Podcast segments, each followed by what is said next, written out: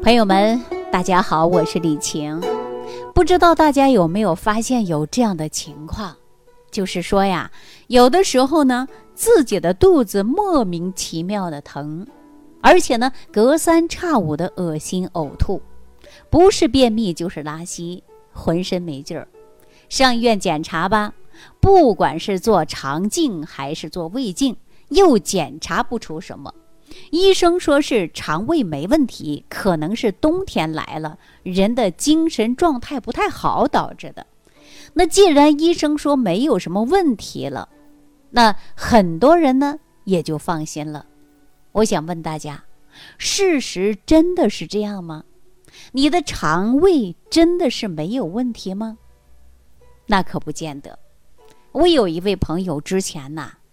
他的胃肠一直不太好，年轻的时候呢就经常不舒服，有时候拉稀，有时候又便秘，吃点硬的东西呢就胃又疼，但是到医院去检查呀，又查不出什么问题，所以呢他每次啊疼的时候就吃点胃药，吃完了不疼了也就不管了，直到后来呢。这种胃肠不舒服的现象就是越来越频繁了，也就越来越严重了。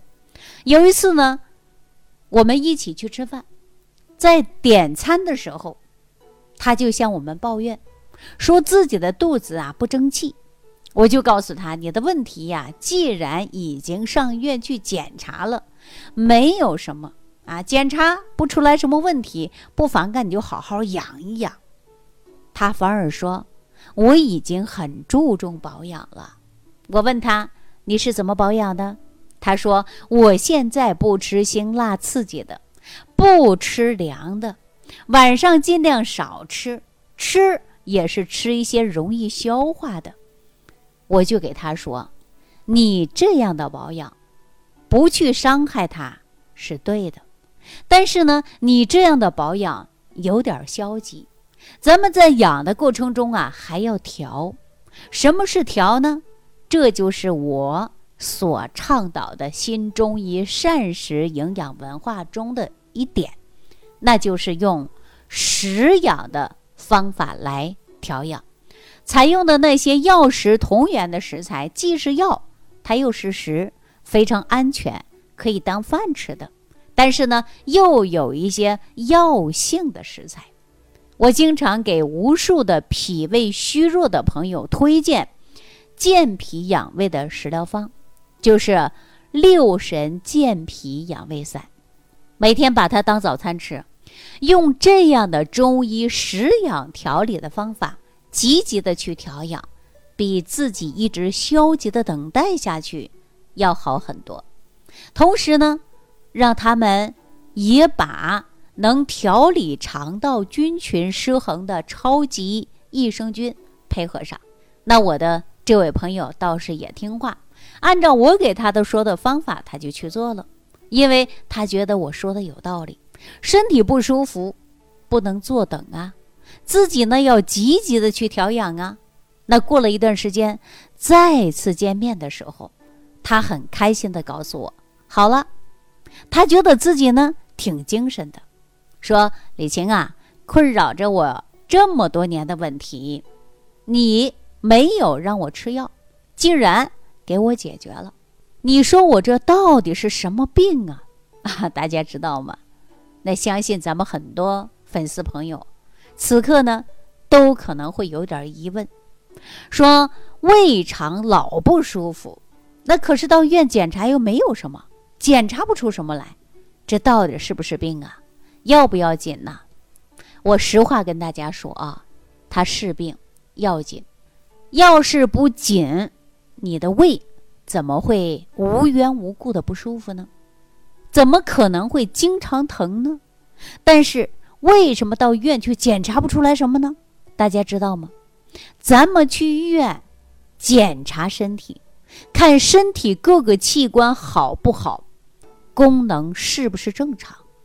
都是看指标的，那体检出来的各项指标，大家一看都在范围内就正常了，那不在范围内就不正常了。但是咱们体检胃肠功能都是通过胃肠镜来看一下咱们胃肠道有没有明显的损伤或者是病变，有没有炎症。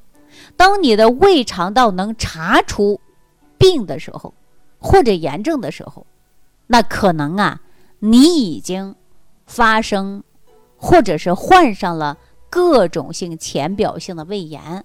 或者是糜烂性的胃炎、萎缩性的胃炎，啊，肠炎，甚至呢，胃溃疡了。而对那些有一些胃不舒服的症状，但是查不出来病变部位的这类情况，咱们用生命科学的解释，咱们通常把这种现象叫做胃肠功能紊乱。那很多人呢，有了这个情况。都认为自己可能是因为一时吃饭不规律，或者是心情不好造成的，也就不当回事儿了。但是我跟大家说啊，你要是认为肠胃功能紊乱没什么大不了的，不把它当回事儿，那你可能就大错特错了。脾胃病了，它绝对不是小病，因为胃肠道功能紊乱，它不是不要紧。而是什么呢？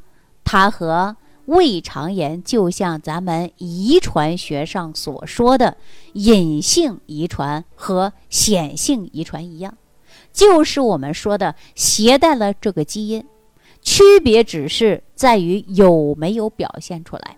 那咱们通过胃肠镜检查可以检查出来胃肠炎，因为它有炎症表现，有溃疡面。通过科学仪器是可以实实在在看到的，但是呢，胃肠功能紊乱，咱们胃肠表面并没有明显的病变。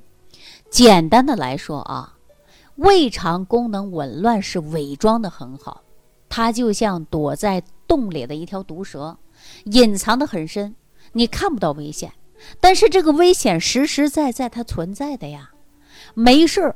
就出来咬你一口，你不知道是谁咬你的，不知道问题出在哪儿。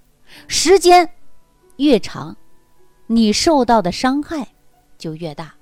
大家伙有没有发现，那些年轻的时候就有胃肠功能紊乱症状的人，一般到了后来都有很严重的胃炎、肠炎，严重的呢甚至出现胃溃疡、恶变的现象。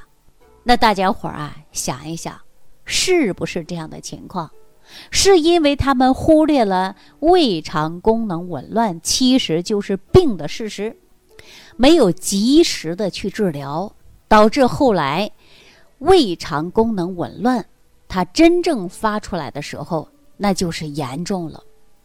而且呢，大家不要听我这么一说，就以为自己胃肠功能紊乱。转化成各种严重的胃肠方面的疾病，是一个很漫长的过程。我跟大家说啊，一点儿也不长。有一些人呢是年轻的时候胃肠功能紊乱，然后呢到了年纪的时候，那胃肠才出了大毛病。没错，但是呢也有很多人年纪轻轻的时候胃肠就非常不好了。为什么呢？因为有人恶化了比较快，有的人呢恶化的比较慢。所以咱们大家都知道啊，狂犬病，要有的人呢是被携带狂犬病毒啊，被狗咬了一口，那是要注射狂犬疫苗的。那不然呢就会发病。那狂犬疫苗发作期呢，一般呢都是十天到一个月，但是有不少人呢潜伏到六年以上。那就这样的发病时间不同，而胃肠功能紊乱逐步走向恶化的时间也就更加不确定了。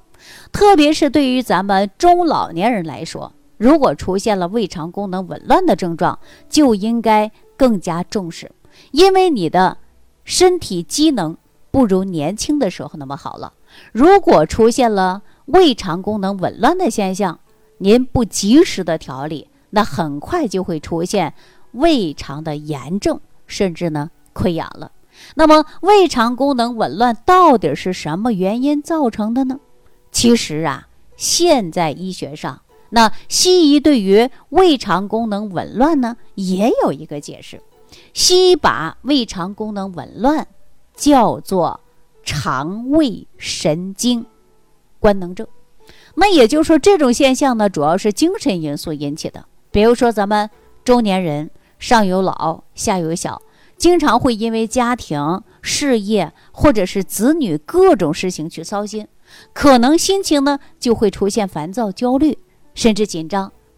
那咱们很多老年朋友。因为子女啊不在身边，生活呢是比较孤独的，心情有的时候呢也会抑郁烦躁，再加上饮食上不规律，就会导致咱们胃肠功能紊乱。那这么一说啊，那么大家可能就会觉得挺对的，也是因为人活在这个世界上，谁还没有烦心的事儿呢？对不对？但是胃肠功能紊乱真的是因为精神原因引起的吗？说实话啊，这个观点呢，我并不完全认同。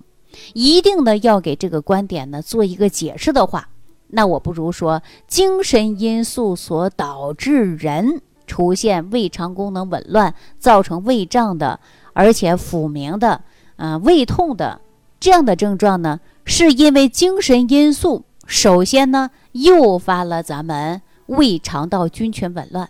那胃肠道菌群失衡以后，会引起肠胃功能紊乱。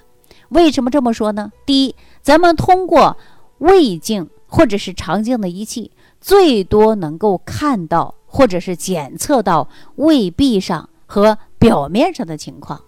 那至于那些数以万计的菌群，在没给你胃肠道造成严重的情况下，你是。根本观察不到的，所以呢，菌群出现了问题，在咱们胃肠道里边呢开始捣乱，没有造成病变之前，你通过这个仪器根本发现不了，也就是胃肠功能紊乱，咱们呐到医院去检查，你是查不出来原因的。那第二个呢，咱们有很多人也不知道。这个情绪会伤害到我们的身体，那到底是怎么伤害的呢？就是因为各种各样不好的情绪，它会成为咱们胃肠道里边有害菌的能量和营养。当咱们越生气，那有害菌呢就越多，负面的情绪就会越多。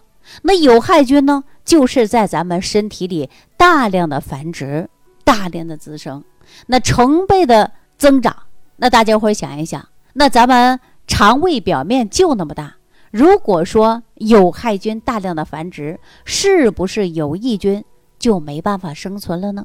也没有它的位置了呢？那有害菌力量越来越大，那么有益菌呢，在营养竞争上啊，就会出现失败状态，所以呢，长期发展就会受到限制。那有益菌自然就开始啊凋亡了，然后呢，这个时候大量的有害菌释放出来若干个毒素来攻击咱们的胃肠，那咱们自然呢就会出现了一会儿便秘，一会儿腹泻拉稀的症状。我给大家举个例子啊，如果当咱们熟悉了大肠杆菌大量增加的时候，它会释放出毒素，就会引起咱们发热、腹痛、呕吐、腹泻的症状，而且腹泻严重的时候呢，还会带血腹泻。大家伙想一想，那长时间这样的症状又检查不出来什么，不去调理，那咱们肠胃。能受得了吗？能不出大毛病吗？就算咱们肠胃是铁造的，你天天用锤子去打，那早晚也变形啊。那更何况我们肠胃本身就很脆弱，你不及时调理的话，那早晚呢都容易出大事儿的。那如果你跟我的朋友是一样的，在胃肠功能紊乱的症状，但是呢在医院检查不出什么毛病。一定呢要注意调养肠道的菌群平衡，你补充好有益菌，再补充能够维持益生菌数量增长的双歧杆菌和嗜酸乳杆菌。在补充益生菌的时候，要选择那些兵强马壮的益生菌，就比如说嗜酸乳杆菌、湿热链球菌，还有既不怕胃酸又不怕热的凝结芽孢杆菌等等。它能够在咱们胃肠里大量的定居下来，就会赶走释放毒素的有害菌。那这样呢，有害菌就不能够继续侵犯我们的肠胃，那肠胃功能紊乱的现象呢，自然而然的很快得到改善。那咱们不就不会出现腹泻、便秘这种痛苦的症状了吗？另外，咱们胃肠功能紊乱的人来说，我们必须要提醒一下，每天坚持保持良好的心情，这个呢，世界上没有过不去的坎儿，没有解决不了的事儿。开心也过一天，不开心也过一天，日子呢是越过越好的。千万不要给自己的身体增加负担，那样呢才是雪上加霜。咱们保持一个良好的心情，那注意饮食，尤其是中老年人。多吃容易消化的，多吃膳食纤维的食物，少吃那些刺激和肥甘厚味的。没事呢，多出去转转，唱唱歌，跳跳舞，多运动运动。何愁没有一个好身体呢？我希望通过这档节目，我不仅能够让您成为生活当中的朋友，更能成为你身边的健康顾问，把新中医膳食营养文化。通过喜马拉雅这个平台推广出去，造福更多的人。好，感谢朋友的收听，我们下期节目当中继续关注万病之源，说脾胃。感恩李老师的精彩讲解。如果想要联系李老师，您直接点击节目播放页下方标有“点击交流”字样的小黄条，就可以直接微信咨询您的问题。祝您健康！欢迎您继续收听。